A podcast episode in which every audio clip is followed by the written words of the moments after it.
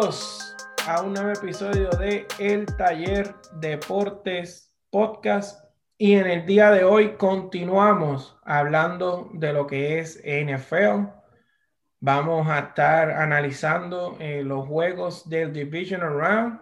Eh, ya se eliminaron unos cuantos equipos en la semana pasada. Vamos a estar dando algunas noticias. Vamos a estar eh, resumiendo lo ocurrido vamos a estar analizando lo que nosotros creemos que va a pasar en esta próxima ronda donde se va a definir los campeonatos de conferencia. Eh, tengo nuevamente eh, acompañándome a Axel Olmo y a Omar eh, Silén. Recuerde también que puede encontrar el podcast así mismo con, con, el nombre del Taller Deportes Podcast. Lo puede encontrar en Facebook y el podcast en Apple, Spotify y en Google Podcast. Así que básicamente donde usted quiera, ahí lo puede buscar y escuchar. Así que vamos a comenzar y primero queremos reportar algunas noticias eh, y es que los Jacksonville Jaguars por fin eh, concretaron lo que fue eh, el fichaje de Urban Meyer.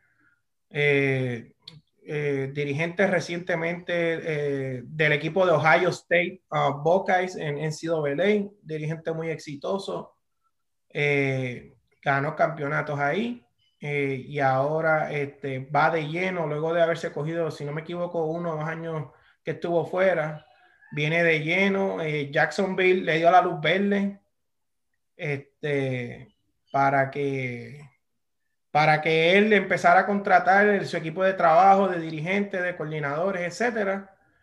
Y además de eso, también la firma de Robert Saleh, eh, Saleh, que era el defensive coordinator, uno de, los, de, la, de las personas que, que, más iban a estar eh, tratando de buscar los equipos en la agencia libre de, para, en cuestión de vacantes, eh, era el coordinador de defensa de los 49ers tuvo bastante éxito ahí, ahora llega al equipo de los Jets y también se lleva de ese grupo de los 49ers a LeFleur, este, y va a ser su offensive coordinator en ese equipo. Eh, básicamente, también Seattle también tiene ese rumor. Ya votaron a Brian Schoenheimer, que yo lo había mencionado en el podcast pasado. También se rumora que están detrás de Lynn, el pasado dirigente de los Chargers. Y Axel y Omar, de estas movidas así, ¿verdad? Primero que nada, nos, nos dan sus saludos y de estas movidas así que ustedes creen. Bueno, saludos muchachos, por acá Axel Olmo. Eh, mira, eh, en cuestión de Myers, antes que nada, mi, mi opinión personal, un, según las experiencias anteriores en la NFL, un, un, dirigente que brinca de la NFL, un coach que brinca de, de, de la college a la NFL. El último, si no me equivoco, fue 2010, ¿verdad? Fue Skip Kelly, que era el de Oregon, que vino para entonces con, con eh, los Eagles y no tuvo, no tuvo mucho, mucho éxito. Eh, un poquito difícil, pero sí veo quizá una posibilidad de un, un rebuilding, eh, porque ellos tienen el number one pick. Entonces, al tener el number one pick, pues entonces va a traerle el que fue de Ohio State va a traer entonces un Nemesis que, que llegó a, dirigir en contra, que viene siendo el, el, el, que va el número uno overall. Trevor Lawrence. Y, y creo que entonces, y Lawrence, que yo creo que entonces pues se le puede dar un poquito en, en cuestión de, de, del otro, que, que by the way es el primer, eh, lo leí hoy, es el primer eh, musulmán, eh, que va un head coach en la NFL yo lo veo era un poquito más, más, eh, más rudo, él es un poquito más fuerte. Eh, podré pasar un poquito breve, pero creo que puedo ver eh, los Jets con por lo menos con cuatro hasta cinco victorias en la próxima temporada. cuatro o cinco victorias.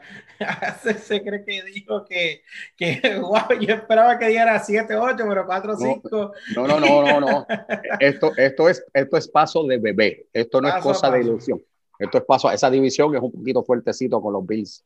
No, y, y, también, eh, si no me equivoco, el año pasado también hubo el dirigente, trajeron un dirigente de Baylor a los Panthers, ese otro que dio el salto, un dirigente bien reconocido por mejorar eh, universidades pues, mejorar programas de universidades. Llegó aquí, también cogió a, Joe Brady, que era el, offensive coordinator de LSU en la super temporada que rompió todos los récords de, de Joe Bureau. So, ese también es uno, yo creo que, que, no han habido mucho en estos últimos años, pero ese fue, antes de Urban Meyer, el dio el salto.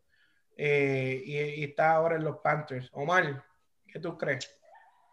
Bueno, yo creo que los Jets salieron de Adam Gates. Esto, ya con eso, ya eso es una mejoría. O sea, yo, yo creo que los, los Jets, digo, dependiendo de las movidas que hay en el draft, en el draft y con este coach nuevo, esto que viene con bajo el ala de, del coach de, de Shanahan, del coach de los 49ers, esto, yo creo que, pues, hay, como todo coach nuevo, hay, que ver qué es lo que trae, pero tiene, tuvo un buen tutor, esto, trabajando bajo Mike Shanahan, eh, y, pues, como dije, hay que ver qué herramientas esto, draftean los Jets y, y pues cómo se acoplan bajo un nuevo sistema, pero sí los puedo ver definitivamente mucho mejor que el año pasado. O, este, bajo Adam Gates. Adam Gates una vez ha probado que, que no sirve como coach de NFL. O sea, ese tipo no debería ser contratado eh, nuevamente en la NFL. Este, otra cosa que quería comentar, un poquito, no lo mencionaste, esto, estoy eh, contento personalmente porque, lo, porque por fin los Broncos hicieron una movida que debieron haber hecho hace mucho tiempo, que no la querían hacer porque eh, por las relaciones que tiene Elway con la familia, que son los, con los Bowlers, que son los dueños de, de, la franquicia. Esto, pero hicieron una movida donde, donde a Elway lo subieron de puesto esto, y contrataron un gerente general que lleva 14 años en la, en la franquicia de Minnesota y ahora va a estar eh, bajo el ala de Elway. Eh, pero entiendo que él es el que va a estar tomando las decisiones y han hablado este, de unas cuantas cositas entre ellas que puede ser que estén mirando a Stafford. Y eso, pues, para mí personalmente, buenas noticias. Un poquito de insight este, les comparto aquí del equipo de Denver. Oye, Omar, y también la otra movida que ha habido en Denver ha sido por la policía de Denver. Eh, no sé si te enteraste que hubo, hubo un revolú medio feo, Cesarín, no sé si tú también escuchaste de eso, eso fue como que un breaking news por la tarde, algo con Von Miller. Eh, estaba en desarrollo, pero era aparentemente un arresto y algo grande, todavía no había salido. Pues mira, eh, no tengo detalles, la policía no quería hablar sobre eso. Este, o sea, no quería dar detalles, pero ya salió a relucir que aparentemente es eh, un caso de violencia doméstica, lamentablemente. Okay.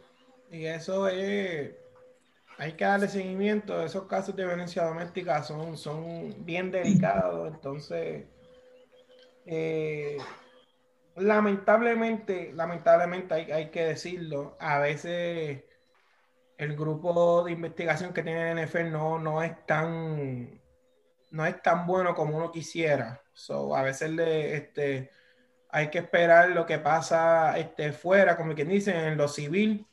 Eh, pero hemos visto muchos casos de, de, NFL que son de violencia doméstica y pues no, pues no se toma a veces con el peso que la gente quisiera que se tomara y eh, a veces le dejan todo en las manos y pues como, como liga, pues ahí tienen que tomar este, una, postura fuerte porque pues, lo que es la violencia de género y violencia doméstica es algo que pues está afectando mucho a la sociedad, así que nosotros le dejamos eso a los expertos, que los expertos eh, tomen las medidas pertinentes, investiguen, encuentren la evidencia y hagan lo que, lo que ellos entiendan necesario.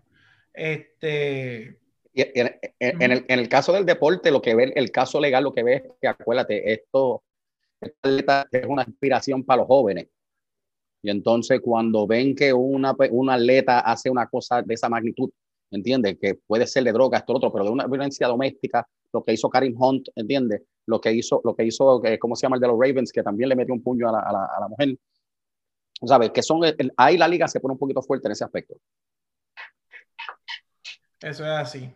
Entonces, voy a comenzar, voy a más o menos a dar los resultados de lo que pasó la semana pasada eh, y también vamos a estar comentando específicamente sobre algún juego eh, que Axel o Omar entiendan que ellos tengan que, que, intervenir y opinar. Este, la semana pasada, eh, el sábado, lo que fue, hubo tres offsets basados en lo que eran las líneas.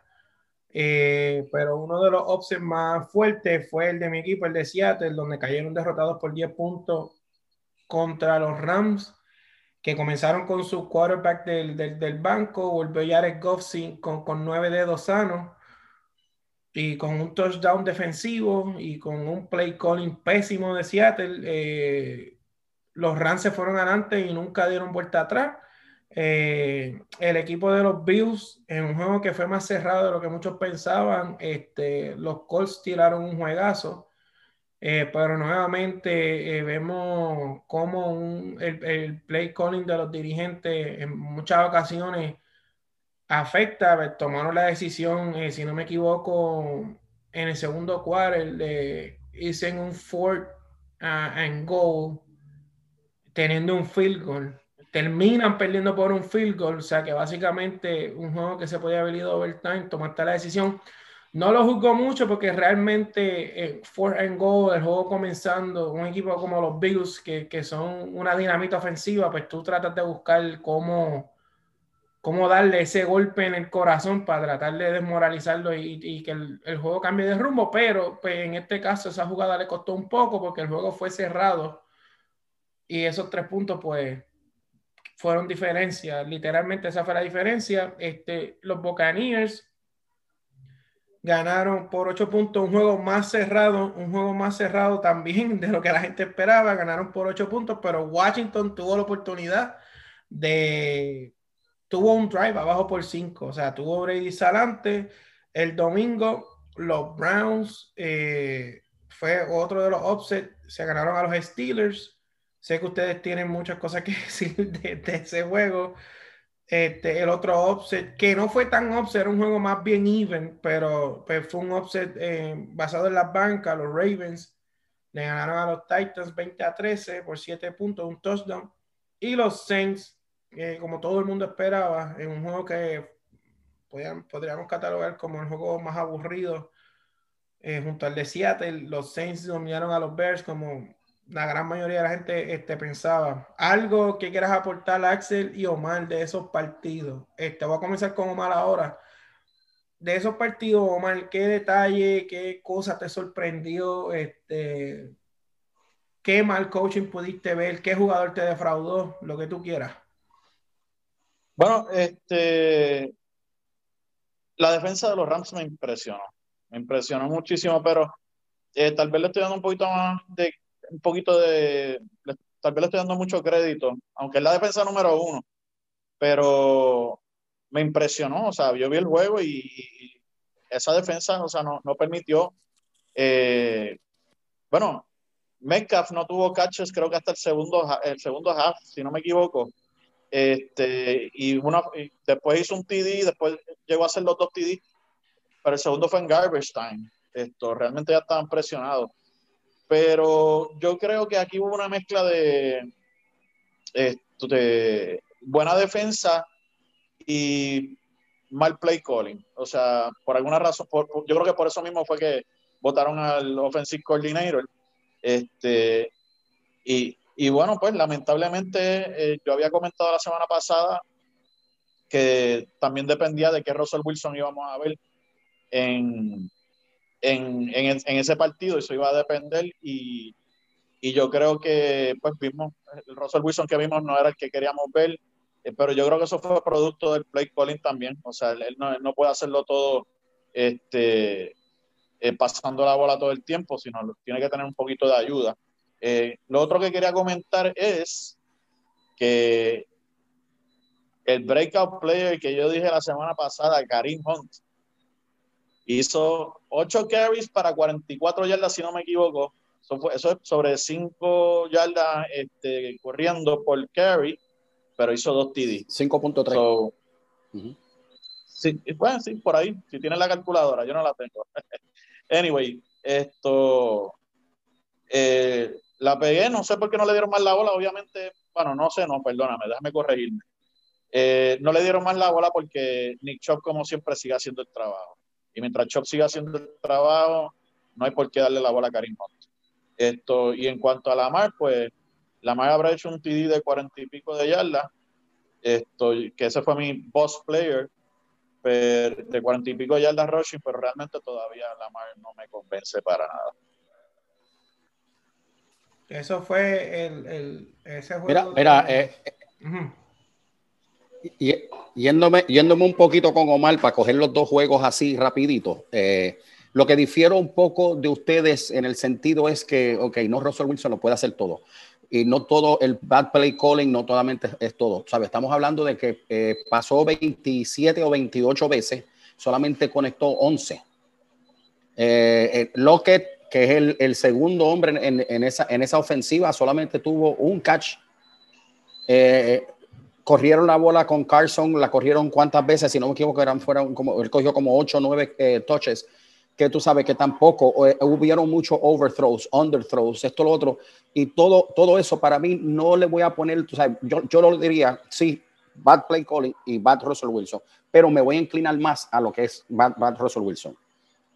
En el, en el juego de, lo, de, de Pittsburgh, eh, me lo disfruté, me lo disfruté bien brutal. Omar, tú que eres eh, de la AFC, que ha tenido mucho encontronazo con ese equipo y tanto con la fanaticada, específicamente en lo que se llama nuestra patria Puerto Rico.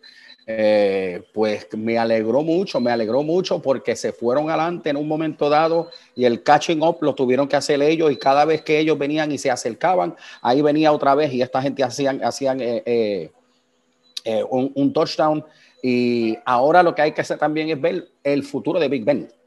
So, si no me equivoco, este es el último año que va a ser Big Ben. Big Ben yo creo que no tiene el cuerpo que tiene Drew y que tiene Tom Brady, que podrá, eh, y Aaron Rodgers, que podrá quizás subir a los 42, 43 años, a, los, a sus 39 años. Yo creo que de verdad que Big Ben no va a poder hacer mucho. Muchos equipos no sé si estarán interesados en, un, en una nómina tan alta para él. So, no, y la, y la pegaste con lo en, el pasado episodio dijiste lo de Big Ben, que iba a ser una de las decepciones y lamentablemente, bueno, lamentablemente deportivamente hablando, pero yo no, yo, yo le voy a ser sincero, yo me senté a ver ese juego este, de los Steelers y cada vez que pasaba algo que favorecía a los Browns, como que había un sentido de alegría por dentro porque es que ese equipo de Pittsburgh siempre ha sido como un equipito bien orgulloso. Entonces, hablaron mucho. Juju fue uno eh, que en una de las entrevistas dijo, no, que si los Browns es the Browns, como que ah, tratando de montársela, que como que los Browns no son nadie, yo no estoy jugando contra nadie, great names, un montón de cosas. Subestimándolo. Subestimándolo y lamentablemente eh, de la manera que se de la manera que comenzó el partido, eso fue una vergüenza. O sea, estamos hablando de un equipo de Pittsburgh que ellos empezaron ganando, si no me equivoco, los primeros nueve, diez juegos fue invicto. Y ellos empezaron invicto. 11. Una, 11 juegos. 11 y 0. La, la, de las defensas más calientes eh, de toda la liga, que de las defensas que mejores piezas tiene. Este, tres wide receivers jóvenes, talentosos que fue otra de las cosas que traímos la, en el episodio pasado de los receivers, quién es el líder, este, quién, quién es el que va a tomar la batuta. Pues, ajá, Yuyu tuvo un gran juego, pero, pero en mucha, mucho de lo que de lo que aportó Yuyu fue ya cuando el equipo estaba abajo por casi 3 TD, 4, 20, 26 puntos. So, cuando el juego de verdad necesitaba que alguien... la, la estrategia cambia. A tiempo no, no surgió nadie y ahora pues solamente lo que les resta es a, a Claypool irse a hacer un video live en TikTok y ponerse a decir, ponerse a decirle a los fanáticos que él no le gustó cómo se vacilaron a Yuyu. Parece que él no vio cómo Yuyu trató de, de hacerle bullying a los Browns y pues lamentablemente, aunque como rivalidad, eso no sea tan rivalidad porque los Steelers, la verdad, han sido una franquicia ganadora y los Browns todo lo contrario.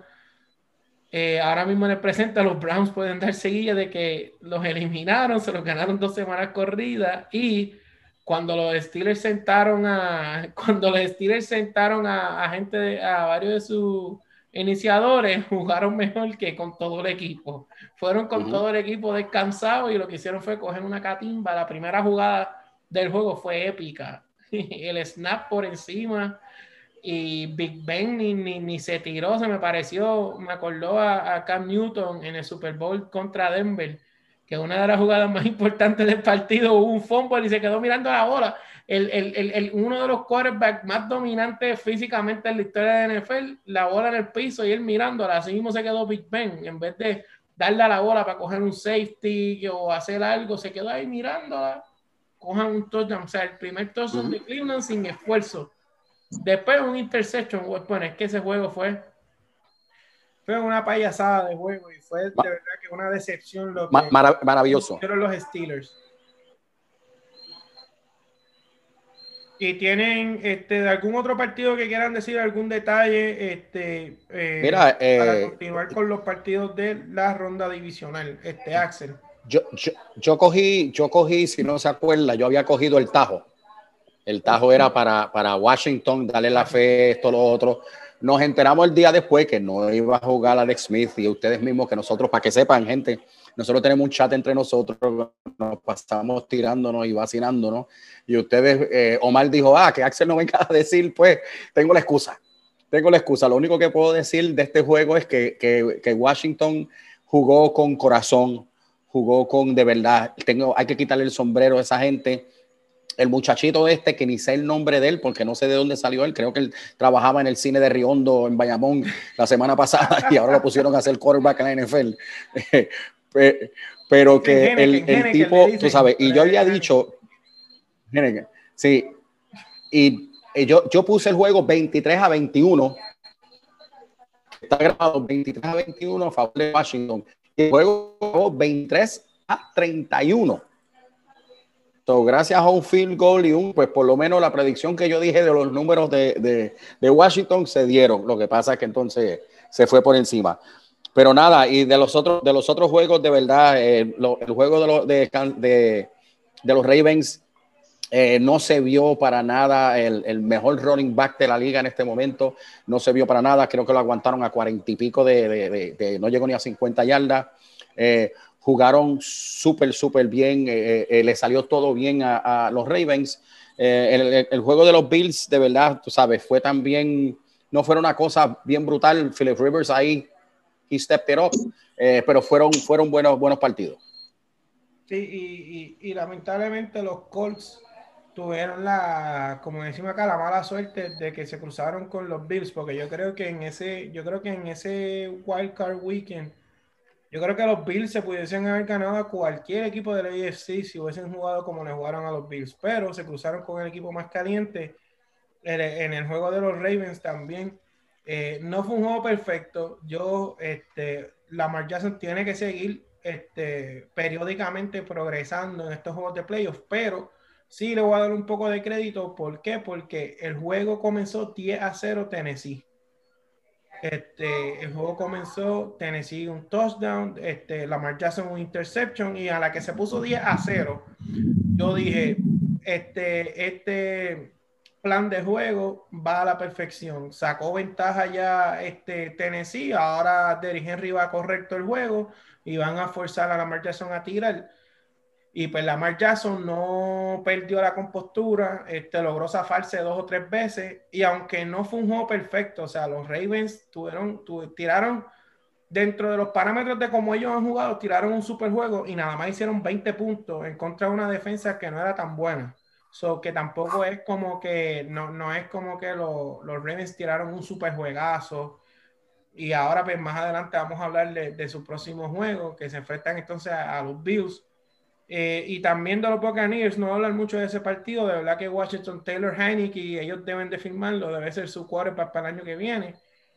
Tiró un juegazo y el juego fue bien. Eh, Washington tuvo un drive para poder irse adelante, ¿sabes? Estamos hablando de que fue un juego en la segunda mitad, Washington, como siempre hizo en la temporada, ajustó la defensa, apretó, pero pues, me preocupa un poco parte de la ofensiva de Tampa Bay. Eh, Chris Godwin tuvo, pero una noche pésima. O sea, cada vez que yo veía una jugada era un drop de, de Godwin. Brady lo encontraba solo. No se, no se vio. Brady lo encontraba solo, drop, lo encontraba solo, drop. Y ya como al segundo, yo creo que tuvo tres o cuatro, como al segundo al tercero, ya Brady bajaba, bajaba la cabeza como que, ok, un drop más y no te voy a dar, se la voy a dar a Antonio Brown, se la voy a dar a Gronkowski, se la voy a dar a esta Mike Evans. Eh, o sea, esa es la, yo creo que esa es la, la gran diferencia de, de, de, de, este equipo de Tampa y es que en New England si Edelman no venía fino con las manos, ¿sabes? Uh, Edelman, un, un, caballo wide receiver que, que es bien underrated, eh, pero que juega duro. Y Edelman cuando venía, cuando venía 100%, cogía esos catches con un window bien pequeño. Y Brady era, si Edelman no venía fino, eh, Brady no tenía a quién más tirarle la bola. Ahora, Chris Godwin tuvo tres o cuatro drops. Ah, ok, se la doy a Antonio Brown. Ah, ok, se la doy a Evans. Ok, se la doy a Gronkowski. Ah, que necesito que Gronkowski bloquee la línea para que Washington no, no, la presión de Washington no haga tanto efecto. Ah, pues tengo a Cameron Braid, que casi en todo el año no había surgido. Pum, tómate 3, 4K, 70, 80 yardas. Tiene demasiadas piezas este equipo. Este, eso, eso, es lo, eso, es lo, que se viene hablando desde el principio de temporada. Desde el principio de temporada, eh, este, le, todo el mundo comentaba lo mismo. O sea, Brady con todas esas armas se supone. De hecho, para mí él underperformed, tú sabes, él, él, él para mí con todas esas armas, o sea, o lo que se esperaba en papel era, era mucho más de, de ese equipo. Esto, pero yo pienso que le, le falló todo, durante toda la temporada, yo pienso que lo, lo que le, lo más que le falló fue el running game. Como ellos no tienen un running game muy bueno, pues uh -huh. todo el mundo se enfoca en, en, lo, en, en el pase. Y a la misma vez, yo nunca los vi, yo no sé si lo comenté la semana pasada, yo nunca los vi engranar a ese equipo. Son tantas y tantas superestrellas juntas que es difícil a veces acoplarse como equipo. Esto, lo, aún así, lo bueno es lo que tú comentaste. Se le cayeron un par de pases a Godwin, pues se la va a tirar a otro, porque tengo otra superestrella ahí. Uh -huh. Y Gronkowski no hizo nada al principio de temporada y a mitad de temporada fue que empezó a hacer TD y jugadas con, con Brady. So, yo, yo, creo que este equipo todavía no ha demostrado lo que puede dar. No creo que lo, que lo vaya a demostrar esta temporada, pero sí es un equipo peligroso. No, y, y, también en la cuestión de que Gronkowski, mucha gente, como, como decimos, el, el, fanático average que no sigue mucho, sino que a, a, veces ve la mayoría de los juegos en playoffs, eh, a lo mejor se acuerda de Gronkowski por todos los catches, por toda la gente que se saca de encima, por lo fuerte que es, y se les olvida que Gronkowski es tremendo blocking tight end. Por uh -huh. eso es que usted ve que, que, que, Washington, un equipo súper defensivo, Chase Young no se vio tanto y es porque usaron el, el Gronkowski y lo hicieron parte de esa línea. No se vio mucho, eh, en muchos highlights de él pasando, pero mucho bloqueo, le abrió el juego a Cameron Break. Y pues este equipo, eh, el, yo creo que como tú dices, va a recaer mucho en el running game y es que este, Ronald Jones es frío y caliente. Y, y, y está questionable para el próximo juego. A veces, exacto, a, a veces tiene noches que es, está imparable, breaking tackles, eh, cogiendo los espacios que le da la defensa y explota la defensa. Y hay días que está muy, hay días que fumble aquí, dos yardas, perdí tres yardas, Tom Brady le pasa la bola y tiene Butterfinger en las manos.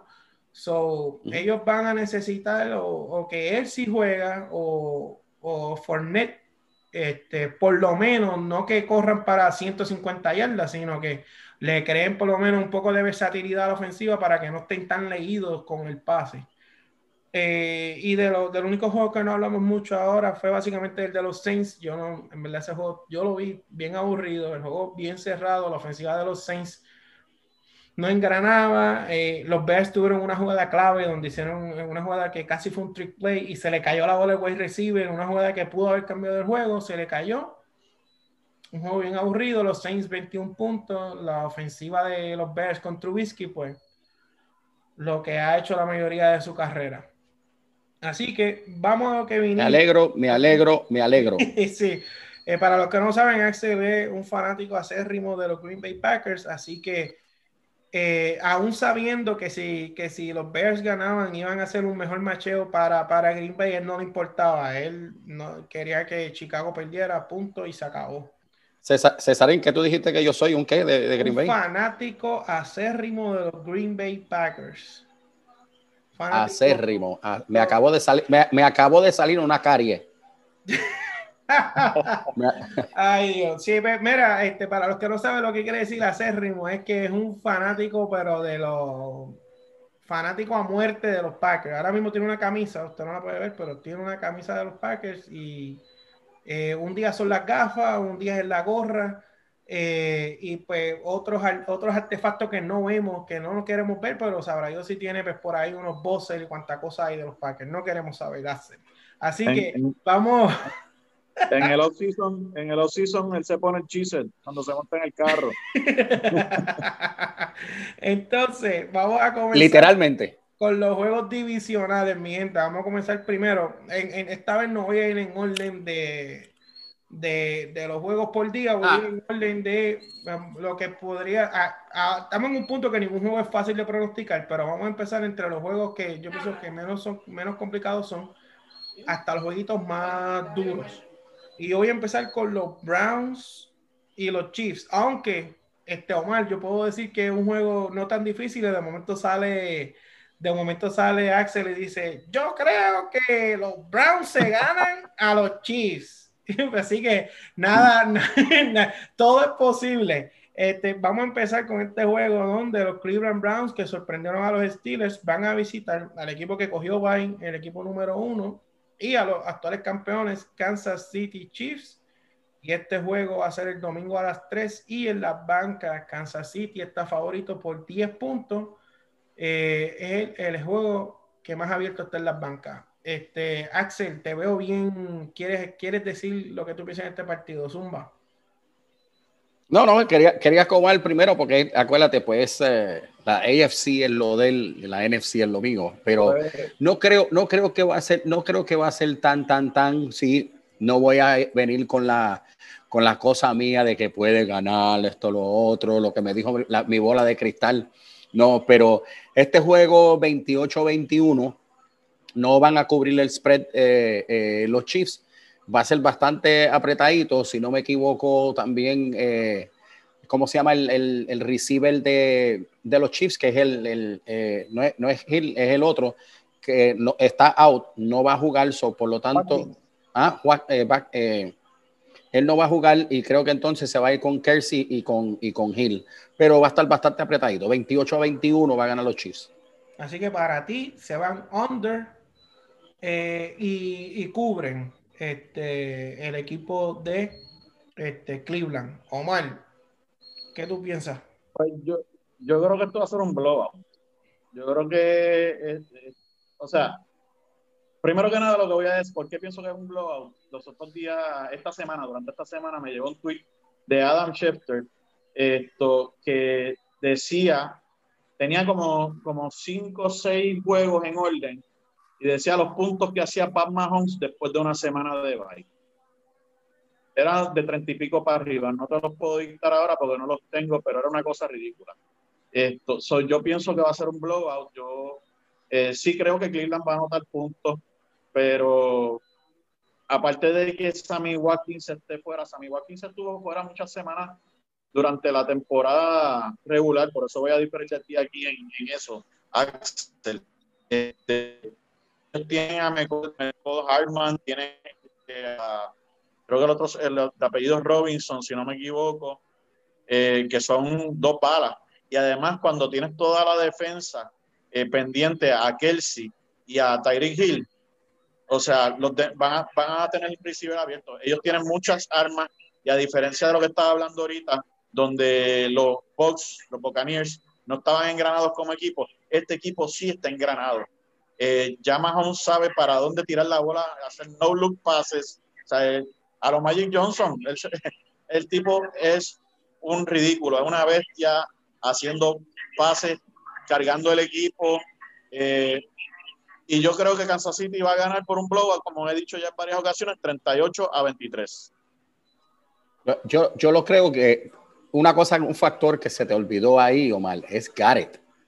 Garrett, Garrett en este momento van a necesitar un double team, por eso es que yo lo pongo un poquito más cerrado que tú. Te entiendo, pero bueno, vamos a ver. Este juego, yo creo que Oye, no me, yo siempre, el que me conoce sabe que yo siempre he sido eh, fanático de, de, los underdogs, como que siempre, siempre me gusta verle como con una posibilidad a esos equipos de abajo de que den el palo, de que se conviertan en un Cinderella Story, como, como le llaman en baloncesto colegial y cuando los equipos pues, dan una sorpresa que nadie espera. Yo eh, yo opino que yo creo que Kansas City eh, no va a ser un blowout y no va a ser cerrado. Yo veo este juego más o menos como un 41 a 27. Para mí que van a ser, para mí que va a ser, va a ser un juego de muchos puntos. 41 a 27 yo veo Kansas City y, y Kansas City en, en las últimas semanas tuvo como que unos, como que unos pequeños problemas ofensivos y yo creo que ese equipo como que sufría algo que era como que ya están tan cansados de hacer tantos puntos que ellos como que no encuentran qué más añadir al playbook y, mucha gente como que dudó, como que esa ofensiva no se ve tan sólida como en otros años. Yo creo que ellos mañana, después de una semana de bye eh, que tuvieron, eh, básicamente Mahomes tuvo, y muchos de los iniciadores tuvieron dos semanas porque no jugaron el último juego. So, yo creo que ellos tuvieron bastante tiempo para prepararse, están en su casa, no tienen, no tienen por qué viajar. Eh, yo creo que ellos van a sacar, eh, yo creo que este, Andy Rick va a coger eh, su muñeca, va a abrir un playbook de jugadas que nadie ha visto, va a sacar toda esa jugada, va a sacar a Hiller en un screen, va a usar a Le'Veon Bell, va a sacarse, ya tú sabes, como como la, la, herramientita que tú tienes, que es cuchilla, destornillador, que tiene 20 en uno, yo creo que este Andy Reid va a ser un showcase de todo lo que la ofensiva de Kansas City puede hacer y que quizás la gente se olvidó en esa última semana. Y va a ser como que hagan silencio, este es el mejor equipo ofensivo de la liga, yo tengo el mejor quarterback de la liga, tengo el mejor equipo de la liga y vamos en busca del back to back. Para mí que ellos van a hacer 41 para ellos van a hacer más de 40 puntos. Yo los pongo en 41 eh, y creo que Cleveland eh, va a estar por ahí por los 27, 30 puntos.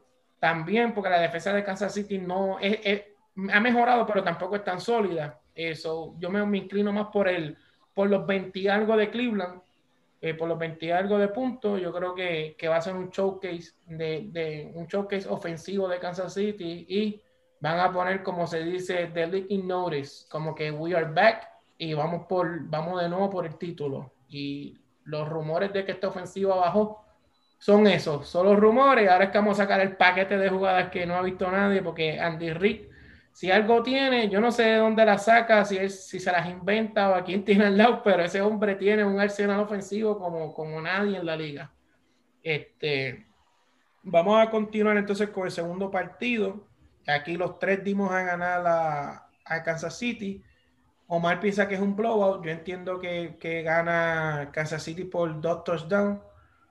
Y este Axel, debido a Garrett y, parte de la defensa underrated que tiene Cleveland, eh, los ve con un juego un poquito bien apretado, pero ve a Kansas City prevaleciendo. Omar, ¿iba a decir algo? No, no, que si para ti un blowout este, tiene que ser tres scores para arriba o porque bueno, empezando el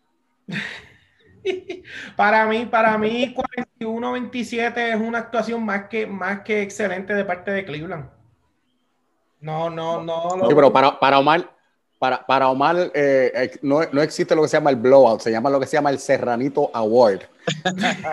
Eso, luego, luego le decimos a la fanaticada lo que significa el Serranito Award. Para mí un blowout es lo que le pasó a, a, Pittsburgh, que empezó abajo como 28 a 0 y como que de ahí para abajo todo fue eh, manufactura, aquí y allá, pero ya se sabía quién iba a ganar el juego. Este, para mí Cleveland va a dar un poquito de batalla, pero no van a poder con la ofensiva de Kansas City. Ok, entiendo. Entonces, el segundo partido que vamos a discutir eh, y voy a dejar que Omar hable primero porque después hay que dejar, hay que tocarle la campanita a Axel cuando lleve 18 minutos hablándonos de por qué Aaron Rodgers va a llegar a Super Bowl este año. Vamos con el partido de, vamos con el partido de Los Ángeles Rams. Eh, la sorpresa del NFC, el equipo que llegó sexto lugar, sorprendió a Seattle en su casa. Eh, y el equipo que tiene la defensa número uno y se va a enfrentar al equipo, básicamente el equipo más completo del NFC, al equipo número uno que viene de bye descansado, los Green Bay Packers y cabe recalcar que también tienen eh, el jugador favorito a ganar el MVP, que si no pasa algo, un robo como a veces pasa en boxeo, debe de ganarlo Aaron Rodgers. Omar, ¿qué tú crees de este juego? Bueno, yo creo que, yo creo que este juego va a ser un juego bastante cerrado. Eh, increíble, ¿verdad? Pues mucha gente va a estar cuestionándose por qué, por qué tiene ese juego cerrado. Si la ofensiva de los Packers, pues mira, la ofensiva de los Packers versus la defensa de los Rams.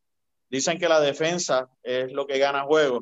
Lo que pasa es que yo pienso que los Rams no tienen suficiente ofensiva para ganarle a la ofensiva de los Packers, aún con la defensa número uno, siendo de los Rams. Esto, pero creo que va a ser cerrado porque los, los Packers, como había comentado la semana anterior, no tienen eh, muy buena defensa contra la corrida, aunque han demostrado o demostraron las últimas semanas eh, ser diferente en eso. Eh, claro, el juego contra los Tennessee, donde aguantaron a Henry, pues eh, el, el, clima no ayudó a Tennessee. Esto, pero yo creo que K-Makers va a tener un juego espectacular, va a tener un muy buen juego y va a ser quien los va a cargar. Esto, y creo que los Packers van a tener problemas aguantando a Cam Makers y como van a, tener eh, van a implementar el, el, juego, el running game, pues van a controlar un poco más el reloj. Esto, Rogers una vez tiene la bola, su ofensiva, la ofensiva de él eh, al paso. O sea, él, eh, vamos, corremos la bola, pasamos la bola, sabes, el paso es bastante rápido eh, pero aún así, por el tiempo y por la defensa de los Rams, yo, como dije inicialmente, espero un juego cerrado, espero a los Packers ganando 27 a 23. Entonces, eh, un juego bien cerrado para Omar y, cabe recalcar también que, que, en este juego hay una historia porque los dos dirigentes se conocen, desde que son jóvenes estuvieron en, en esas líneas eh, de NFL, estuvieron juntos, ambos se conocen ¿Qué quiero decir con esto? Este, McVay conoce la ofensiva de Green Bay, tanto como Green Bay conoce eh, lo que hacen los Rams. O sea que esto es un juego que aunque son equipos que no están en la misma división, es un juego de rivalidad y, conocen el playbook y entonces vamos a ver quién, eh, quién al final del camino prevalece. Eh, con esto les quiero decir, la línea en este juego está a seis puntos y medio. Para mí un juego que va a ser más cerrado. Eh, de lo que la línea, ya eh, los Rams nos sorprendieron, especialmente a mí que soy, era soy fanático de Seattle. Eh, la defensa de ellos está sólida. Hay que ver, mira, realmente esto va a depender de que la hay que ser realistas. Yo veo que el juego va a ser más cerrado de lo que muchos, de lo que muchos fanáticos y muchos analistas piensan. Y la, para que los Rams tengan una oportunidad de ganar, necesitan que su defensa y que sus special teams aporten al box score. Necesitan que, necesitan que forzar eh, un fumble en una corrida, este, un interception que sea desde un tip pass, este, caer, eh, adelante, caer adelante en, su lado del terreno y coger tres puntos que no estaban en el panorama, este, un pick six no sé cuán realista sea decir que un Pixis va a ocurrir, porque Aaron Rodgers es de los pasadores más seguros en la historia de NFL. Pero, si pones a Russell Wilson a tirar, pues a lo mejor coge el Pixis. A lo mejor no, que, que, es un dato bien, un dato bien increíble es que el pase que le hacen el Pixie a Russell Wilson fue el primer pase en toda la temporada que un screen pass fue intercepted la primera vez, y eso fue culpa del mismo Metcalf, porque no quiero seguir hablando ya de, lo que pasamos. El mismo mes que, se estaba quejando que no le estaban llevando la bola, ah, pues tú no te estás quejando, pues toma el screen, boom, interception, coge seis puntos. Pero, pero yo creo, la, la, ellos, los Rams, necesitan que su defensa y que sus special teams hagan un trabajo excelente. Necesitan que en un punt de Green Bay eh, cojan una corrida larga y tengan un buen field position. Necesitan eh, forzar algún tenover o este, un fumble. Eh, ah, necesitan que la defensa aporte, porque no creo que sea suficiente. Yo lo veo, yo veo este juego bien cerrado por la defensa de los Rams y porque los dos se conocen, juego de, de rivalidad entre los coaches yo creo que Green Bay va a ganar 24 a 21. Y para mí que Aaron Rodgers en el clutch eh, va a ser un drive importante. Eh, si están abajo por 4, Aaron Rodgers va a ser un drive, un touchdown drive. Lo más seguro lo cierra con, con Tonjan en el Enzo y ganan por 3 puntos. Y, pero el panorama que más yo veo, juego, juego empate, juego cerrado, va Aaron Rodgers moviendo las líneas, field goal de Mason Crosby, pasamos un susto, se acabó lo que se daba, vamos para el NFC Championship Game. Así yo lo veo, 24-21 Green Bay. Este, Axel, sé que lo ves tú 58 a, 16 los Rams, pero está bien. Este, ¿Qué tú crees del juego? No tanto, no tanto, Cesarín. Mira, tú sabes lo que te puedo decir antes que nada. Número, número, número. Sabes que Aaron Rodgers está 0 y 4 cuando está jugando contra la defensa número uno de la liga. Dato importantísimo. Ahora, con eso dicho, aquí lo que tenemos que ver es no es la defensa de los Rams, tenemos que ver la defensa de Green Bay. Porque entonces si la defensa de Green Bay logra que entonces siga saliendo entonces esa ofensiva y esa ofensiva y esa ofensiva, acuérdate, esto es un juego de cuánto tiempo, de una hora. Y si tú logras que si tú logras que Roger T 35, 37, 40 minutos en el terreno de juego, sabe que entonces la defensa se va, se va a cansar. Lo, lo vas a tener con la lengua por fuera. ¿Cómo tú puedes ganar una buena defensa? Eh, no horror offense. Últimamente Green Bay lo estaba haciendo. Green Bay antes no hacía mucho no horror offense. Ahí entonces tú vas cansándolo, vas, vas eh, eh, perdiéndolo un poco la defensa. Entonces también tienes que ver Green Bay en los últimos, te, te, puedo hablar yo como fanático, los últimos 25 años, Green Bay no ha tenido un juego balanceado como lo tienen este año. Porque tiene lo que se llama un buen running game. Tienes, uno, tienes, tienes un tight end tienes una buena, una buena línea ofensiva, que esa línea ofensiva es sumamente importante para, para Roger y para cualquier equipo.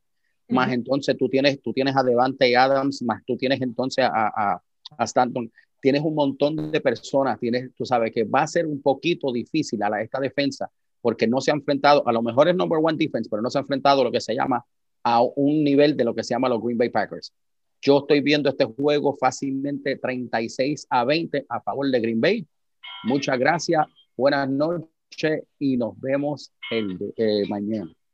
No, y también este eh, que hay que verificar. Omar, no te, Omar, no te rías.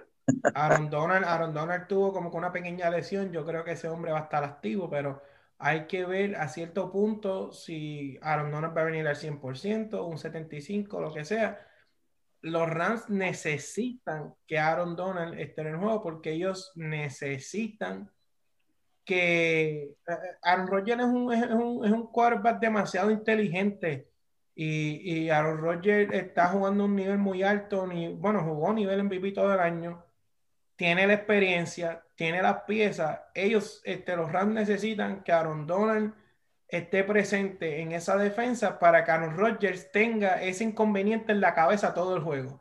Si Aaron Donald está un 50, un 60% y no, y no está al nivel que él usualmente está, pues van a pasar problemas porque tú necesitas que ellos tengan en su mente, ah, Aaron Donald está aquí, hay que bloquearlo, hay que gastar un jugador, hay que gastar un Tyren que no me va a correr un route, eh, va a estar velando a Aaron Donald para doblarlo este, Aaron Donald, eh, si, si me tardo mucho en el pocket, este, vamos a, este, tengo a Aaron Donald respirándome ya en, la nuca.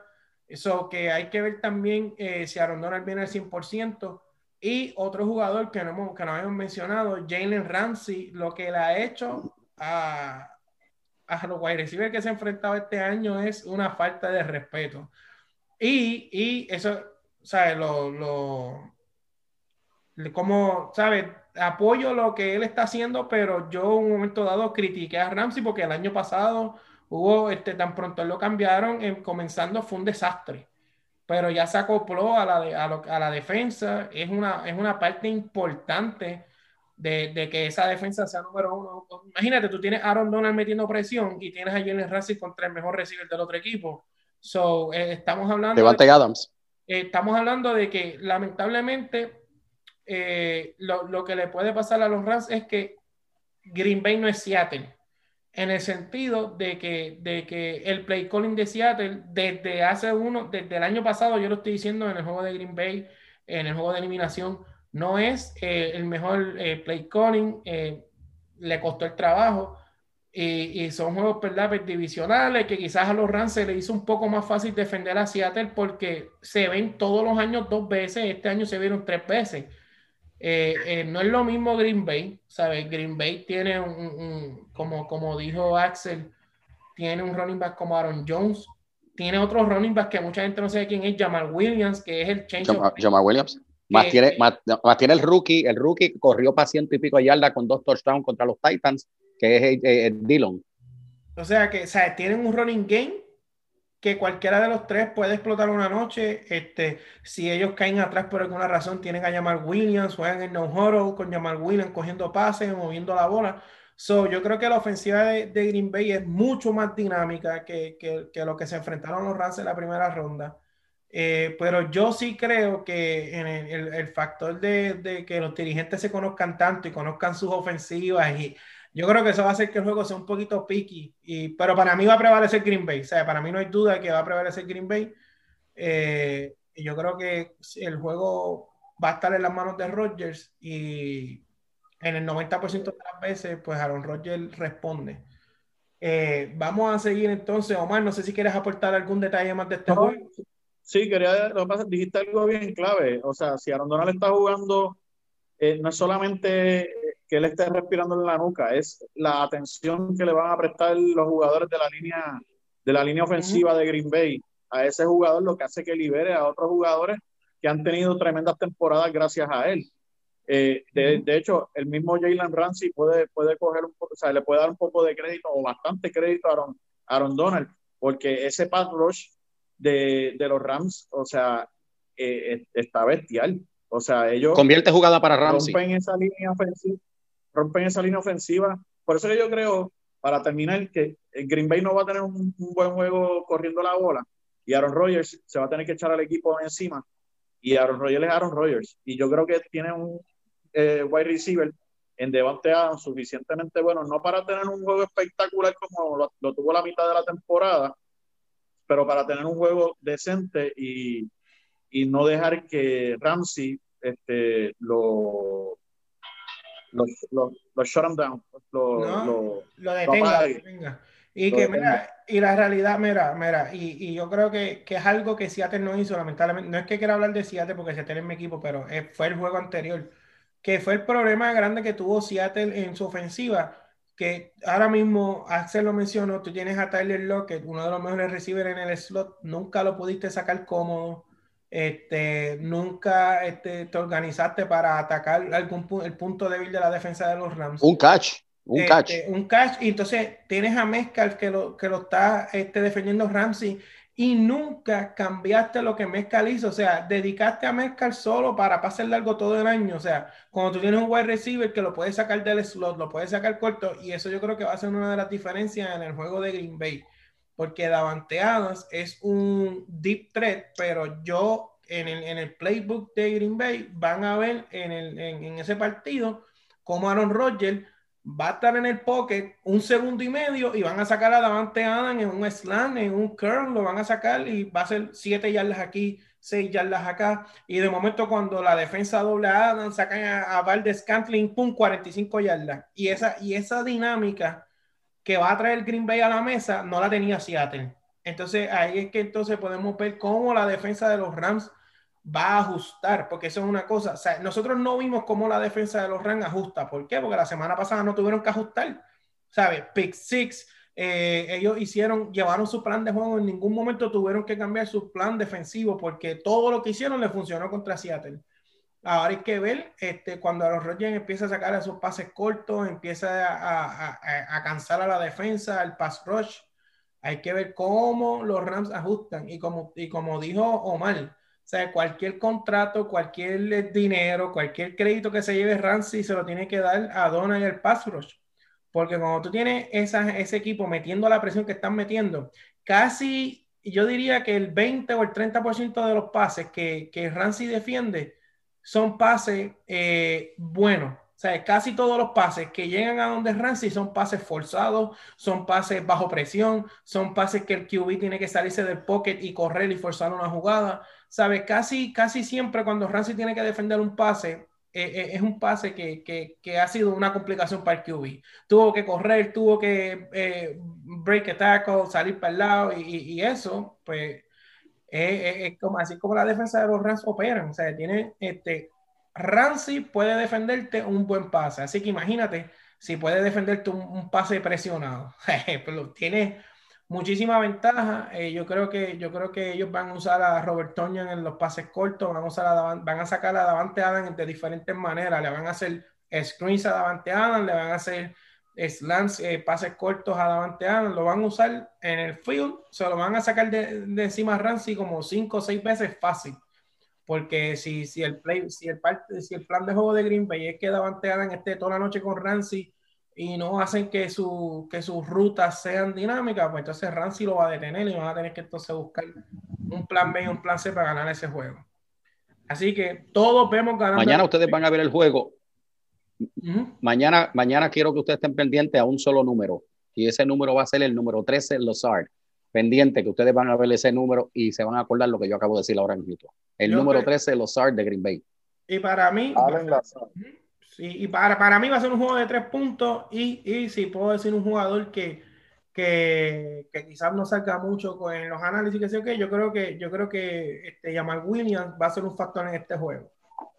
Creo que, creo que eh, si Aaron Jones no tiene un juego mediocre, un juego más, que Jamal Williams va a ser un factor. Va a coger dos o tres pases, varios first downs. Eh, en el no-huddle va a ser importante. Yo creo que Jamal Williams va a ser un jugador clave para Green Bay en este juego. Además de Crosby, que en los juegos cerrados, cada vez que va a tirar un field goal, el, otro equipo se puede ir yendo para el camerino porque eh, no falla. Ahora vengo y lo salo y mañana falla, pero eh, generalmente Mason Crosby, cuando necesitan un, field goal automático, y eso es bien importante en los playoffs, tú tener un kicker que el juego te empate, estás abajo por tres puntos para forzar un overtime, estás abajo o está para ganar el partido, tener un kicker como Mason Crosby es esencial. Axel, iba a decir algo Mañana, mañana el juego va a estar menos, 20, eh, eh, menos de 20 grados el récord de, el, el, habíamos hablado, yo, yo había dicho que, eh, acuérdate, va a estar eh, Roger 0 y 4 con la número 1 defensa. Ahora, Green Bay con la temperatura de menos de 20, Green Bay está 27 y 1. No, y los Rams que, que juegan en calientito todo el año. Juegan encerraditos, sin viento, y sin, ni hay que entonces ese dedito, ese dedito de Jared Goff va a estar botando fuego, ¿oíste? Porque con ese frío, el dolor que va a recibir no va a estar fácil. Dime, Omar. Axel, 27 y 1. Con 20 grados bajo cero. 27 no, Con, cuando es menos de 20 grados. No, no, con 20, menos, menos, de 20 grados. Menos de 20 y, grados. Y esa, y esa derrota no fue contra la defensa número uno en, en ese año. ¿No, no, no buscaste eso?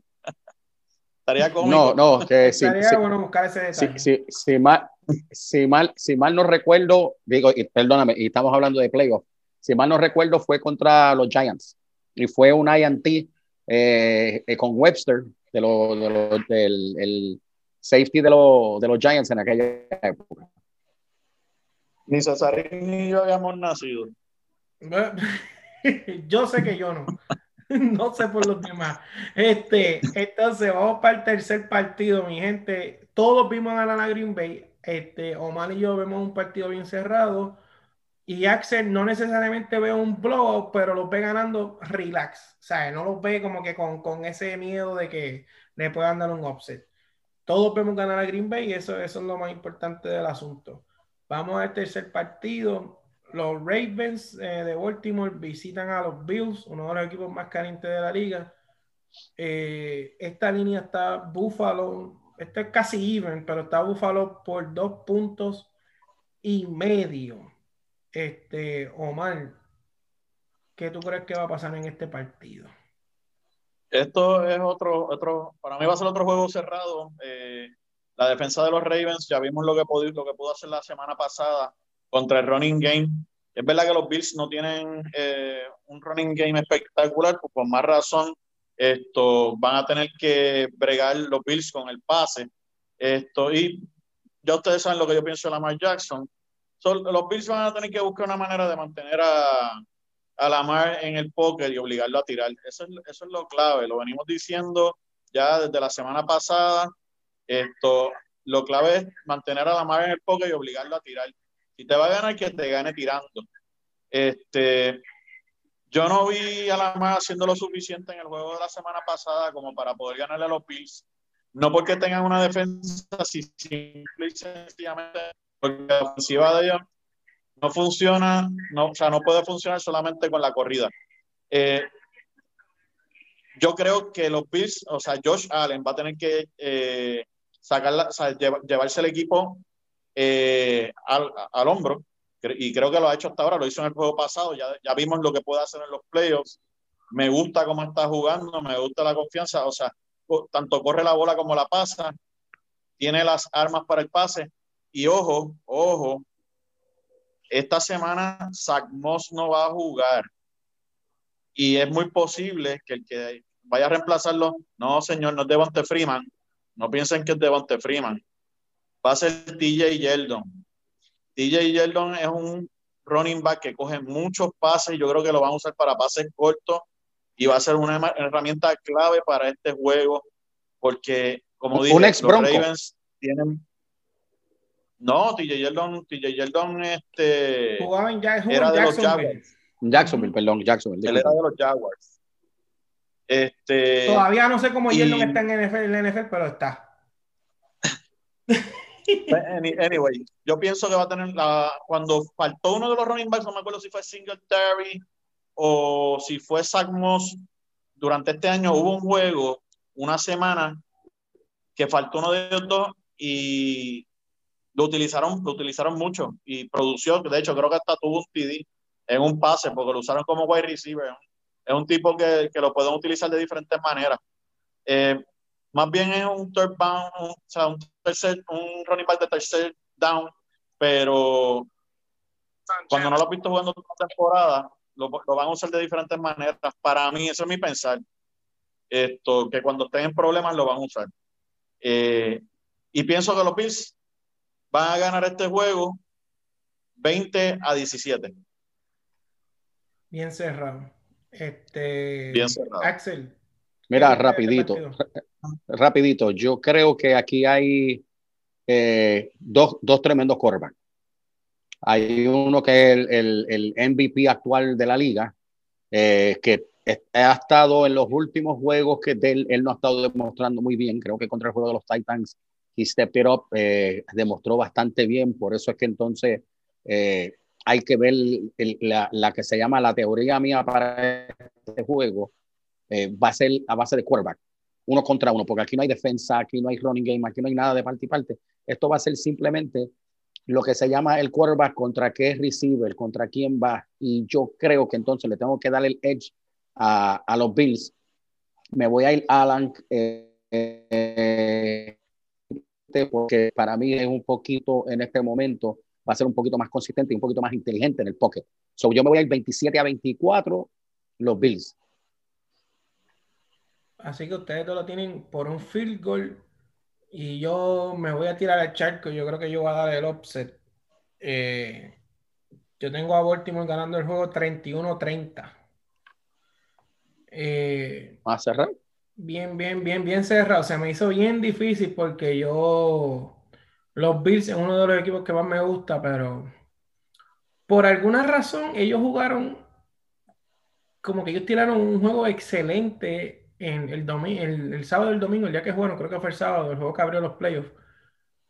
Pero como que era ganaron por tres puntos. Es como que no, este equipo, ellos tienen algo que, que, ellos van a tener que venir y, sacar de, como se dice, sacar de cancha en baloncesto, pero ellos van a tener que, que, darle un blowout gigantesco a los Ravens como para yo decir como que, ok, en verdad este equipo es un contento grande de Super Bowl. Como que no, no, no, yo veo algo en ellos que ellos juegan bien y, y still, como que el juego sigue siendo bien cerrado. Yo, yo creo que este, yo creo que ellos Allen va a un juegazo. Eh, yo creo que el running game les va a hacer un poquito de mella.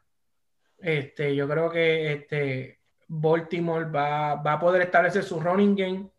Eh, estoy contando con que J.K. Dobbins va a tener un buen juego y eso le va a abrir a Lamar Jackson este, espacios para correr eh, y van a poder controlar el tempo de juego. Y, y, en lo que va a ser un juego bien, bien cerrado, pues tengo a, tengo a Baltimore ganando 31 a 30. Este, lo, veo lo veo de dos maneras, lo veo ganando el juego a lo último por 8 puntos y Buffalo haciendo un touchdown a última hora y no recupera el onside kick. O veo a Justin Tucker nuevamente en el clutch con un field goal y ganando el partido en Buffalo. Eh, yo veo el juego de esas dos maneras. Este, una, de esas dos, una de esas dos cosas es lo que pienso que va a pasar.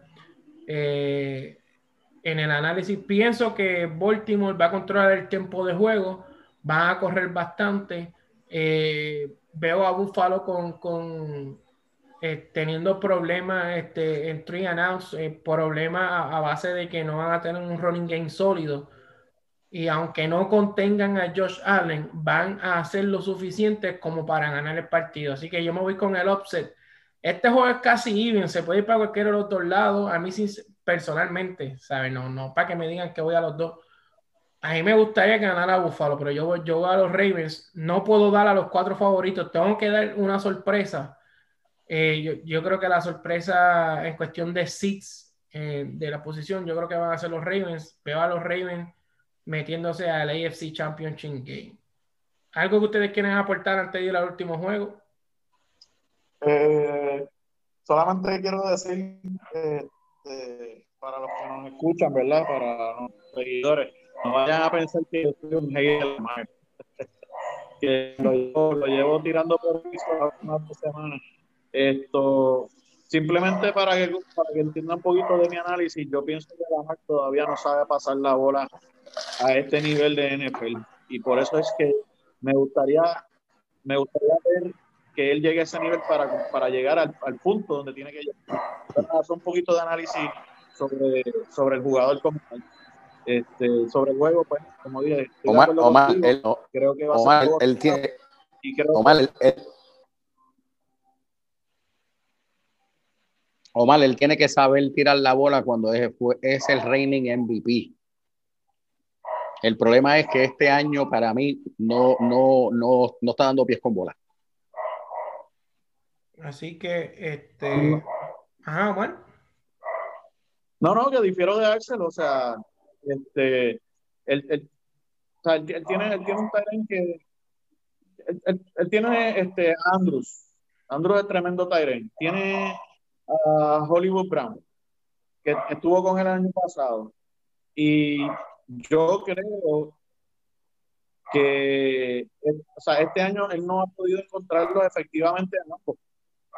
Y, y, no es que tenga, o sea, no, no, no, es que no tenga tiempo, porque yo o sea, he visto varios juegos de él este año, pero nada, o sea, te, te, estoy dando mi opinión.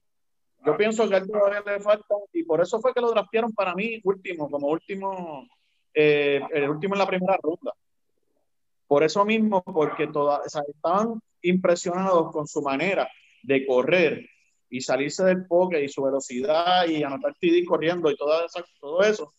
Pero no, el accuracy, el, la certeza en los pases todavía no está ahí. Este, inclusive, uno de los juegos hablaron un poquito de su mecánica. Él tiende a meter el codo para tirar la bola y por eso es que la bola a veces se le va por encima a los receivers. Y yo no sé si es que él tiene miedo de tirar la bola, pero obviamente este año eh, yo creo que la jugada ha sido más para correr que para pasar la bola. Y entiendo que eso es parte de, de, que Baltimore reconoce que tiene ese problema. Y para mí, por eso J.K. Dobbins va, va, a tener un papel protagónico en este juego.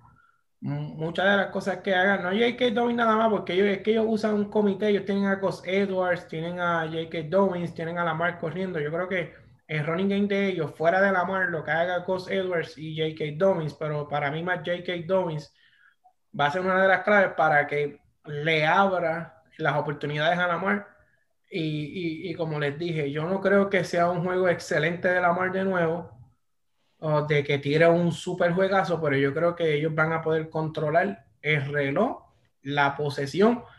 Si ellos ven el juego de la semana pasada de Indianapolis, Indianapolis controló el juego, ¿sabes? Por eso fue que Indianapolis, el juego fue bien cerrado y es que a pesar de que Buffalo tiene un, equipazo y tiene el equipo más caliente de la liga, eh, se le puede controlar el tiempo de juego porque llega un punto del partido donde Devin, Devin Singletary no es factor corriendo. Todo lo que ellos hacen es five out y vamos a pasar la bola. Y si los Ravens hacen un plan de juego para contener eso un poco y empiezan a controlar el juego corriendo, corriendo, eh, tienen a Josh Allen fuera del terreno y después entonces tienen a Josh Allen tratando de venir de atrás. Pero yo, yo creo que entre, entre ese intercambio eh, de, dinámicas y de filosofía es que Baltimore va a sacar el juego, no necesariamente. O sea, lo que quiero decir es que Baltimore no necesita que la Jackson tire para 350 yardas y que corra para 150 para ganar. Ellos necesitan controlar el juego corriendo, controlar el reloj y tener a Josh Allen fuera, fuera del terreno de juego y acumular puntos y la misma que la defensa surja y un interception a Josh Allen. Y así es que ellos para mí van a sacar ese juego. Este, y ahora vamos a lo, que venimos como que el juego, del juego de History Channel, como eh, sacaron una foto por las redes. Y es que se enfrenta Drew Brees y los New Orleans Saints se enfrentan a los Tampa Bay Buccaneers. En este juego los Saints son favoritos por tres puntos, están en su casa. Eh, gracias a ellos iban a evitar, los Saints iban a evitar a Tampa pero gracias a los Rams, pues les tocó bregar con eso. Entonces, yo voy a, yo en este momento, yo voy a comenzar este partido y después dejo entonces que Axel, que es un experto en el NFC, eh, eh, me dé su vaticinio. Mira, yo de este juego, de verdad que este juego está tan cerrado que yo voy, voy, no, no me, no me gustó lo que vi de New Orleans contra Chicago. Y no, sigo pensando lo mismo, sigo pensando que Drew Brees depende mucho de, de los pases cortos. Este, Camara es un jugador que, que, es uno de los mejores running back, uno de los mejores jugadores, un jugador bien dinámico, que corre, eh, que recibe pases, que rompe muchos tackles. Pero si eh, han habido equipos que han podido planificar en contra de eso, cierran el box y contienen a Camara. Y entonces, si, si ese equipo de, de los Saints eh, empieza un poquito atrás, en ese juego de Chicago estuvo, el juego estuvo muchísimo tiempo, si no me equivoco, fue 7 a 3, fue un squad bien cerrado por mucho tiempo y ese juego los Saints no los perdieron porque el que tienen en el otro lado es Trubisky, pero ahora tiene al otro lado a Tom Brady y tiene una defensa de Tampa Bay que ha lucido muy bien. O sea, son dos defensas buenas. Yo creo que todo el mundo, lo que todos desearían es que este juego fuera un shootout. Para mí que va a ser un juego bien metódico. Eh, eh, yo, yo tengo a Tampa Bay ganando. Este, y yo voy a poner a Tampa Bay ganando este, 35 a 28. 35 a 28. Eh, para mí va a ser un juego bien cerrado, un juego defensivo y más o menos a mitad del tercer quarter eh, va a estar los Saints tratando de recuperar ventaja y van a anotar puntos aquí, puntos allá, pero para mí va a ser un juego bien cerrado. Yo veo a Tampa Bay 35-28. No creo que los Saints le ganen a Tom Brady tres veces en una misma temporada. No creo que eso vaya a ocurrir. Eh, vamos a ver qué pasa con los Saints. Lo más seguro me hacen quedar mal. Yo los he puesto a llegar al Super Bowl dos años corridos y me han quedado ellos mal a mí. Así que este, yo me voy con Tom Brady. Eh, Camara, hay que ver si Camara y Michael Thomas son suficientes para un running back como Ronald Jones, como Fournette, como Antonio Brown, Mike Evans, Godwin, para mí va a tener un mejor juego y con decir eso no digo mucho porque mejor que el juego que tuvo la semana pasada lo tiene si cacha tres pases corridos. Eh, para mí, Tampa Bay gana este jueguito 35-28. Así que Axel Zumba.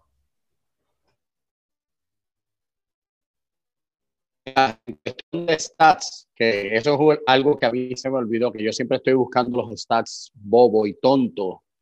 Eh, creo que entre la edad de Drew, de Drew Brees y Tom Brady es casi la misma edad de la línea ofensiva de, de, lo, de los Tampa Bay Buccaneers. Yo pensé, yo pensé que eh, ibas a decir. Son, son dos, dos, creo que.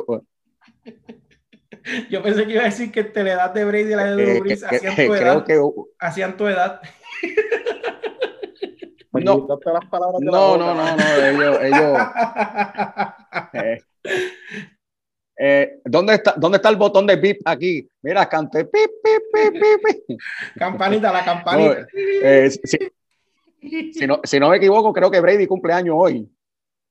Creo que, que cumplió 42, 42 años, eh, 43. Eh, el otro tiene 41, eh, estamos hablando que son 80, ¿qué? 84 años entre los dos. Por eso te digo que creo que la línea ofensiva de, de, lo, de, lo, de Tampa Bay eh, no llega ni tan siquiera a esa edad. Mira, rapidito, porque yo sé que, que, Cesarín, yo sé que tienes hambre. Se están escuchando tus tripas aquí hace rato. estamos bien, estamos bien. Pero mira, yo creo que esto va a ser, eh, y voy a diferir un poquito de ti, eh, eh Cesarín, porque creo que por la primera vez en la historia, creo que Tom Brady va a ganar, va, a perder tres veces consecutivos. Alvin Camara, estamos hablando de Mike Thomas, ¿cómo se llama el, el, el Taiden? Que es en las mejores manos, mejores manos que Mike Thomas es el Taiden que tiene, que tiene los Saints ahora mismito. Muy bueno. Eh, yo creo que en eh, Gary Cook, que Gary Cook viene, creo que de jugar con los Rams, después Gary Cook vino a jugar con Green Bay, que cogió uno de los pases más grandes en la historia de los playoffs, que fue contra, contra los Cowboys. Eh, yo creo que entonces esto, esto va a ser a base de, de, lo que se llama, de lo que se llama un full effect de lo que se llama la ofensiva de, de los New Orleans Saints. Eh, Tom Brady va a tener que echar lo que tiene, el mola, telaraña que tiene, va a tener que echar el resto. Eh, no lo veo, no lo veo con, con Jones, está, eh, está fuera. Digo posiblemente, perdona, que está questionable. Eh, no creo que Forte vaya a hacer el, el, el, trabajo completamente para poder balancear el juego. Eh, tú hablaste de lo que se llama de Goldwyn con, las, con los drops que ha tenido. Eh, Evans, Gronkowski, eh, el pass rush ahora mismo, que es bastante decente, es el de los Saints. Yo creo que entonces Gronkowski se va a tener que entonces a lo mejor o lo van a tener que usar también como un slot receiver o van a tener que usar para defenderlo. So, pues por lo tanto, yo creo que este juego sí va a ser apretado, pero yo creo que yo me tengo que ir con los Saints 31-27 en este juego. Ah, este Omar, ¿qué tú crees? Pues mira, yo, yo veo un juego cerrado también. Yo voy a empezar por decir que eh, yo estaba hablando ahorita que los los Bucks no han engranado como equipo todavía, le falta mucho por engranar, que mucha gente esperaba mucho más de ellos esta temporada. Yo creo que los Saints, eh, a pesar del récord que tuvieron para entrar, eh, yo creo que ellos también tienen sus problemas de engrane por el hecho de que, de que Michael Thomas estuvo lesionado eh, al principio de temporada, después regresó con juego y después se, se, se, se, tuvo que, o sea, lo, lo, lo, tuvieron que aislar otra vez por, por problema del, de la doblada de tobillo, el, el high ankle sprain. Esto, entonces, la lesión de Breeze, este, cuando trajeron a Tyson Hill, es un juego totalmente diferente al que hacía Breeze. So, esta ofensiva, esta ofensiva eh, no ha tenido tiempo suficiente para engranar eh, el equipo completo, porque faltaba una pieza, piezas clave, o sea, estamos hablando de Brice y Michael Thomas, hasta el papel de, de, de Camara cambió cuando, cuando Drew se, lesionó.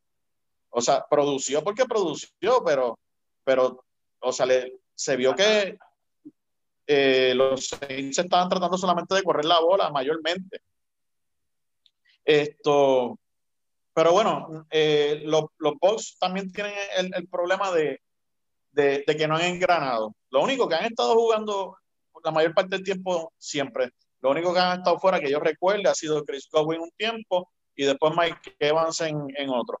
Pero volvemos a lo mismo, tienen suficientes herramientas.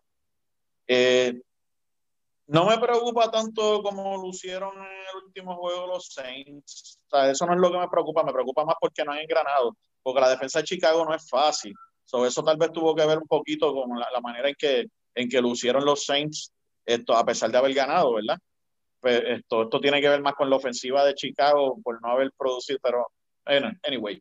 Eh, creo que son dos equipos que le hace falta engranar su ofensiva, pero dos factores aquí.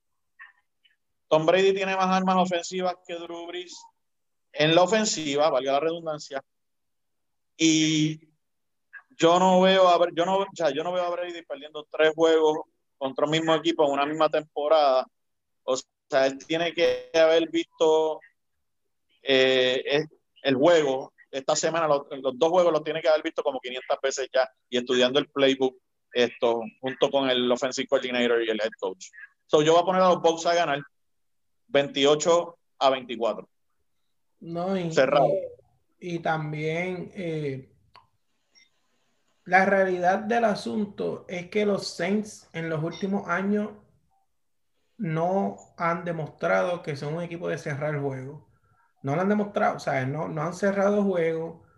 En muchas ocasiones han salido como el gran favorito, no solo del partido, sino el gran favorito del NFC y de momento falta un minuto y el juego está en la balanza. Eh, el año pasado contra Minnesota, este, un equipo de Minnesota que, que, nadie esperaba que fuera este, un rival de respeto para los Saints y de momento eh, está Kirk Cousins haciendo un try para ganar el juego, le llega la bola a Rudolph y los dejaron pegados.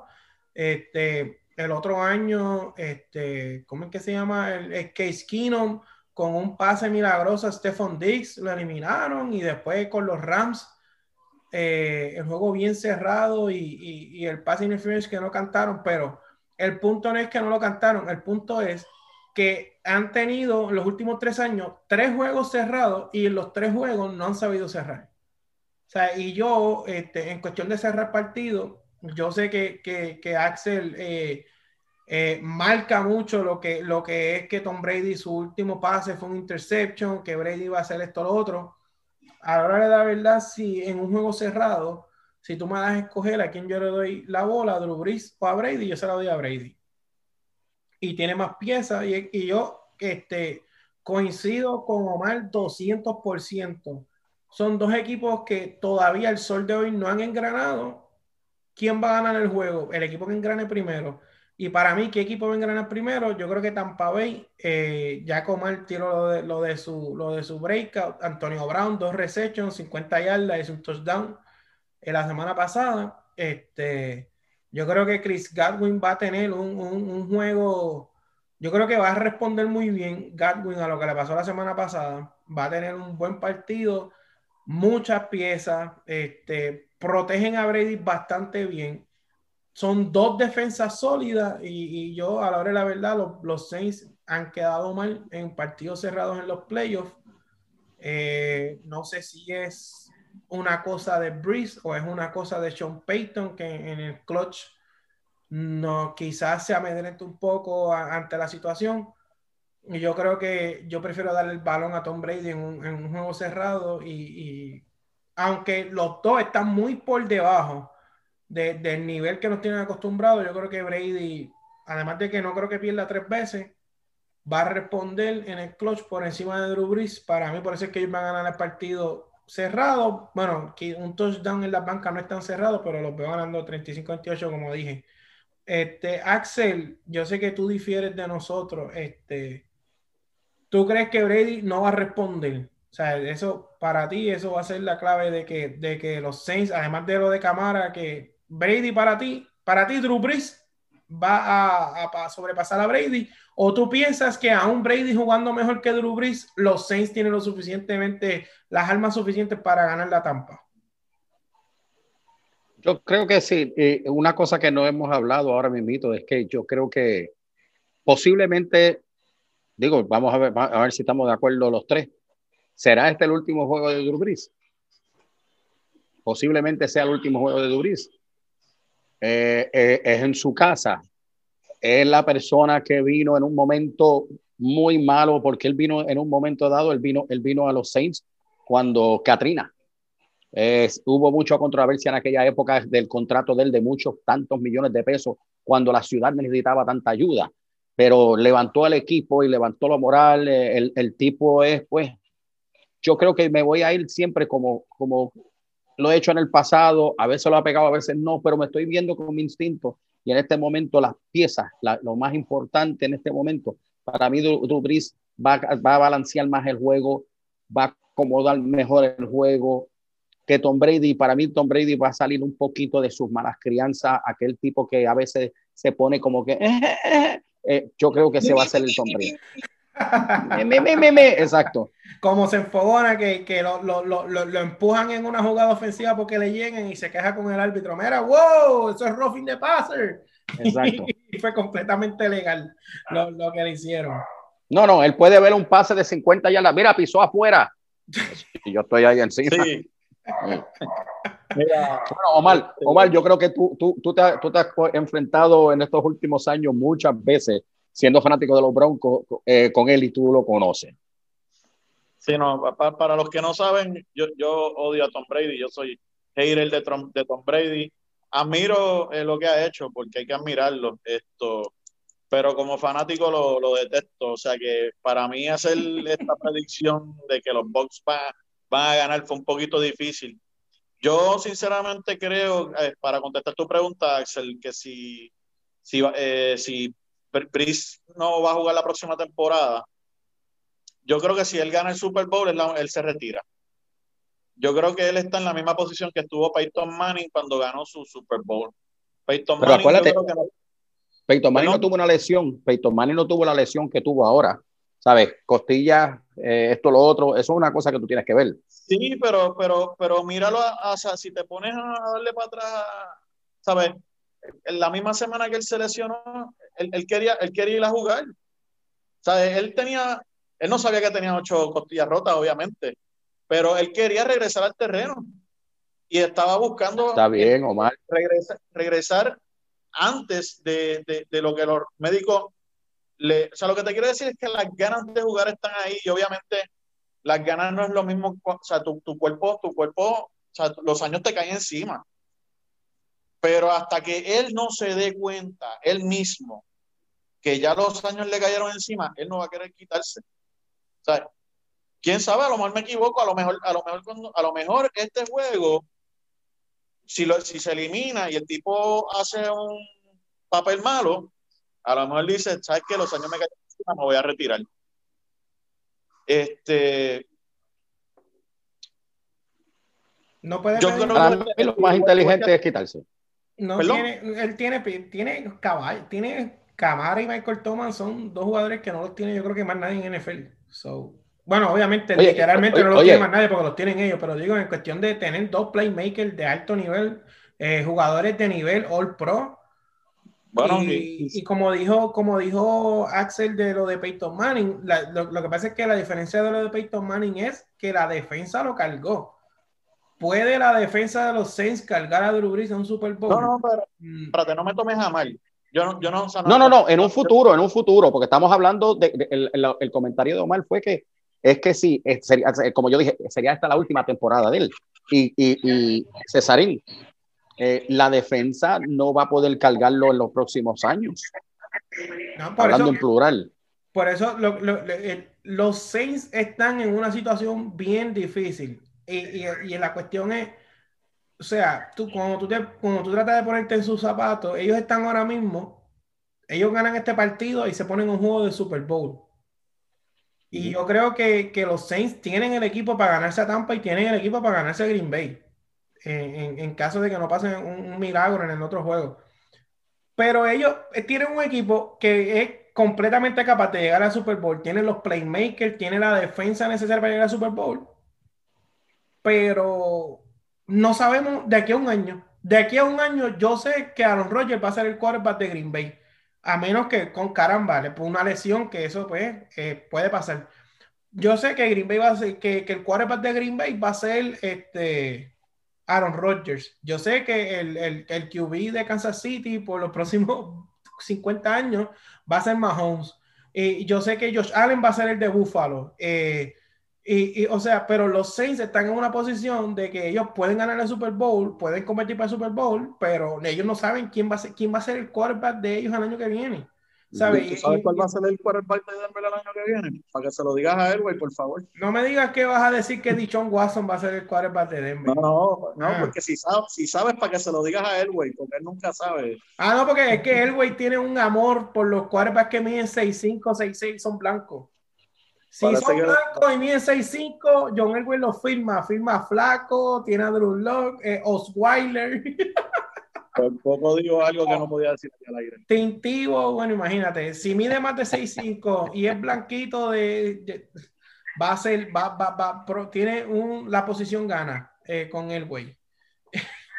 Pero oye, en los seis, es lo que, yo digo, yo tengo una situación única. Y, y, eso es como que tú tienes un equipo contendor que además, y no estamos hablando de Michael Thomas, porque Michael Thomas ya ha tenido problemas internos. So, este equipo de los Saints es un equipo que puede ser un contendor a Super Bowl ahora y, y, en un abrir y cerrar de ojos puede ser un equipo en rebuilding. Cambian a Michael Thomas, se retira Drew Brees y a construir. So, eh, vamos a ver si entonces Drew Brees puede tener su farewell y, y puede comenzar ese farewell eliminando a Brady. Eh, yo como dije, ellos me llevan decepcionando varios años, eh, especialmente en el clutch cerrando juegos. Para mí eso no es un buen indicio. Eh, no han tenido a Michael Thomas todo el año como que para que esa ofensiva encaje bien y, Brady con sus piezas yo creo que va a ser suficiente para que gane. Pero eh, va a ser un juego bien interesante y va a ser un juego que el que sea fanático de fútbol tiene que sentarse a ver porque están viendo a dos de los, de los quarterbacks más consistentes, más elite de toda la historia de NFL que a sus 40 años, 41 años todavía están jugando a un nivel alto y el Siete Super Bowl. Tiene, tiene que sentarse a ver ese juego y, va a ser bien interesante porque tú vas a ver un juego donde va a estar Lamar contra Josh Allen y vas a ver un juego donde está Brady contra Brice y literalmente vas a ver cómo el, el, el quarterbacking en la NFL ha evolucionado de quarterback que son pocket passers en el clutch que te llevan el juego a QB que son atléticos, que se mueven en el pocket, que corren, pero que no son tan precisos en el pase. Josh Allen sí evolucionó eso, pero bien interesante los parejos en estos playoffs. Así que este, yo sé que eh, mis amigos quizás tienen algún pensamiento ahora para cerrar, pero resumiendo eh, lo, que, lo que nosotros pensamos que va, que va a pasar, en el juego de Kansas City, en el juego de Green Bay, los tres tenemos a, a, los equipos que cogieron el a los número uno, ganando el partido. Obviamente los tenemos unos con blowout, unos más cerrados que otros, pero tenemos a los mismos, tenemos a Green Bay y a Kansas City pasando. En el juego de Baltimore eh, contra Buffalo, Axel y Omar tienen a, a Buffalo y ellos salen pasando. Yo tengo a Baltimore dando una sorpresa, un juego bien cerrado, eh, un juego de un coin toss. Tira moneda al aire, es el que gana el juego. Y en el último este, partido, Omar y yo tenemos a Tampa, si no me equivoco, y entonces Axel tiene a los Saints. Así que nosotros te dijimos los lo tenemos aquí. Eh, la semana que viene vamos a volver a analizar entonces, podemos analizar más profundamente lo que van a ser los campeonatos de conferencia, dar un resumen de lo que pasó aquí, alguna otra noticia que haya. Este, Axel, algo que quieras añadir antes de cerrar el episodio, Omar. No, papá, mañana quiero que todo el mundo a las 5 y 25 horas de Puerto Rico estén pegados a sus televisores para que vean un espectáculo. Omar. Eh, tengo, perdóname, que tengo la esposa mía al lado mío y ella es la Real Academia Española. Por lo tanto, tengo que entonces decir todas las palabras muy bien dichas. Si dije dicha.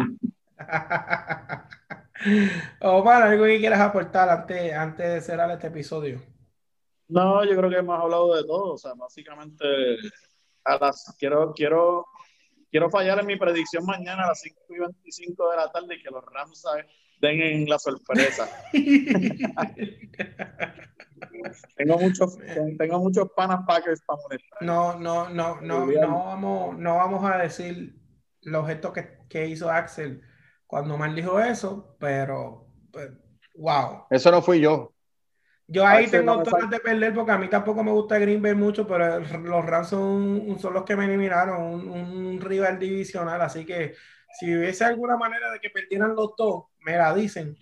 Eh, para someter eso, enviarle un email a Godel, a ver si puede suceder eso, que le confisque el juego a alguien, no sé.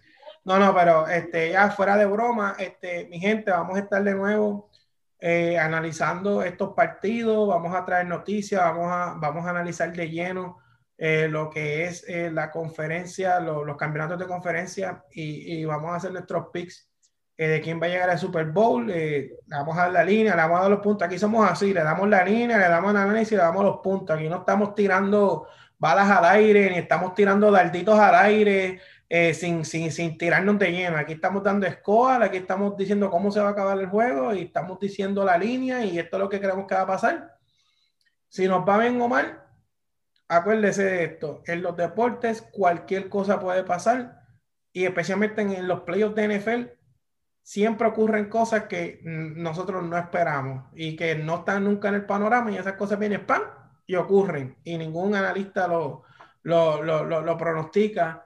Así que, eh, mi gente, esto es todo por el episodio de hoy. Eh, acuérdense que nos pueden encontrar eh, en las redes sociales como el Taller Deportes en Facebook y también asimismo con el nombre del podcast completito, el Taller Deportes Podcast, lo pueden encontrar en Apple, en Google y en Spotify, así que no tiene excusa. Donde quiera que usted vaya, le da play, se va de road trip, va por la calle, va donde sea, está en su casa, le da play y usted, después que escuche estos podcasts en los que estamos hablando de NFL, eh, su IQ va a elevarse altamente en lo que es conocimiento de, de, fútbol americano. Así que hasta aquí este episodio, mi gente. Se me cuidan. Dios los bendiga y hasta la próxima.